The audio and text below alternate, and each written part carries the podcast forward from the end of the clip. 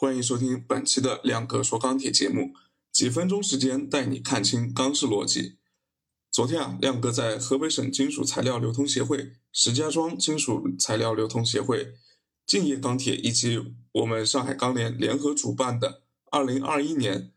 钢铁中国石家庄钢铁产业链高峰论坛上讲了一下对房地产市场的看法。上期节目里里面已经立过 flag，要和大家说说这个话题。所以今天用几分钟的时间啊，把我一小时的会议观点浓缩给大家。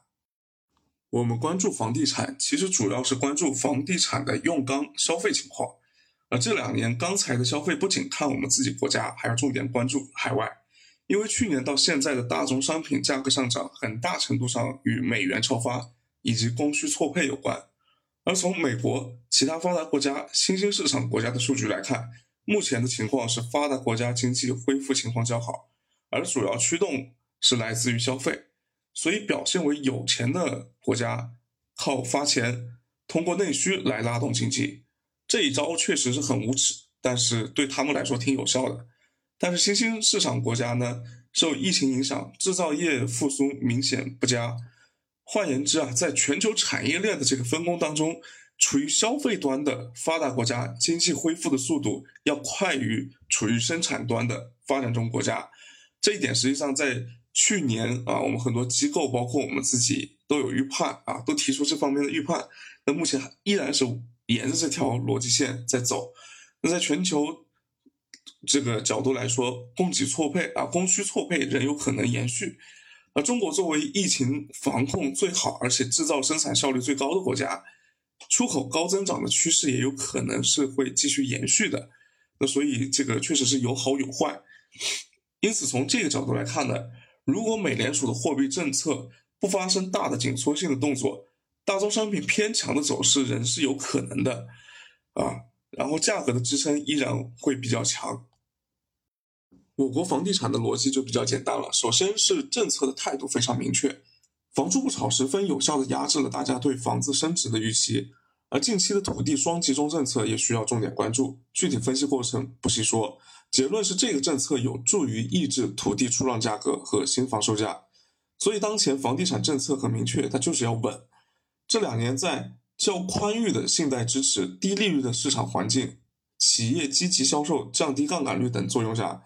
房地产销售面积维持高增长。开发商把房子卖了以后回笼资金，一般就是两个用途：买地或者加快施工。从今年上半年的数据来看，开发商买地的热情有所下降，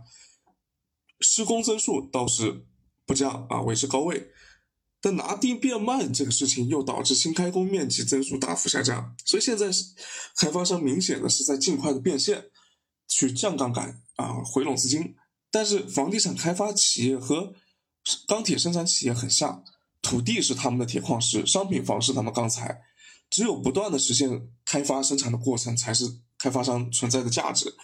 所以预计在接下来的土地集中转让中，会出现土地这个啊销售数据的回升，也有助于带动新开发面积增增长啊，就是有可能会出现这个反弹。所以呢，可以将这个今年房地产市场总结为以下几个观点。第一呢，房住不炒已经形形成了市场共识，政策上的一再表态呢，也避免了房地产再度过热的一个可能性。那下半年土地购置面积增速和新房开呃新新开发面积增速有望出现回升。那第三点呢，就是预计二零二一年房地产在政策的引导下依然是以稳为主，国内经济继续向好，但是国际局势依然是很复杂的。房地产作为一个举足轻重的产业啊，控风险、稳定发展。预计还是政策的主流态度，所以从短期市场来看，下半年呢，个别的数据像上半年不太好的销售，呃，那个开新开发面积增速也好啊，土地购置面积增速也好，有可能会出现回升，所以总体来说，整体的一个房地产市场啊，销售应该还是会维持一个高增长。数据上来说的话，下半年其实有可能会企稳啊，这是我的观点。另外呢，亮哥在会议上也提到。从长周期的角度来看，由于我国购房人口数量的下降，未来房地产市场的人口红利是不可避免的会消失的。但是这里面会有结构性的机会，例如装配式建筑，特别是在碳达峰的这个背景下啊，相对来说，更加节能环保的装配式建筑有望迎来政策和市场的双风口。以上就是本期亮哥说钢铁的全部内容。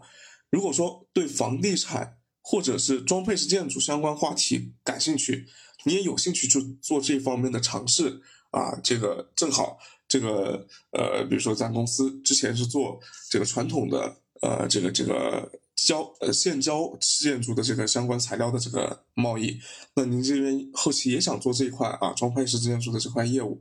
啊，如果说有这方面兴趣，我们也可以来深入的探讨，欢迎添加亮哥的微信进行讨论啊，感谢大家。今天的收听。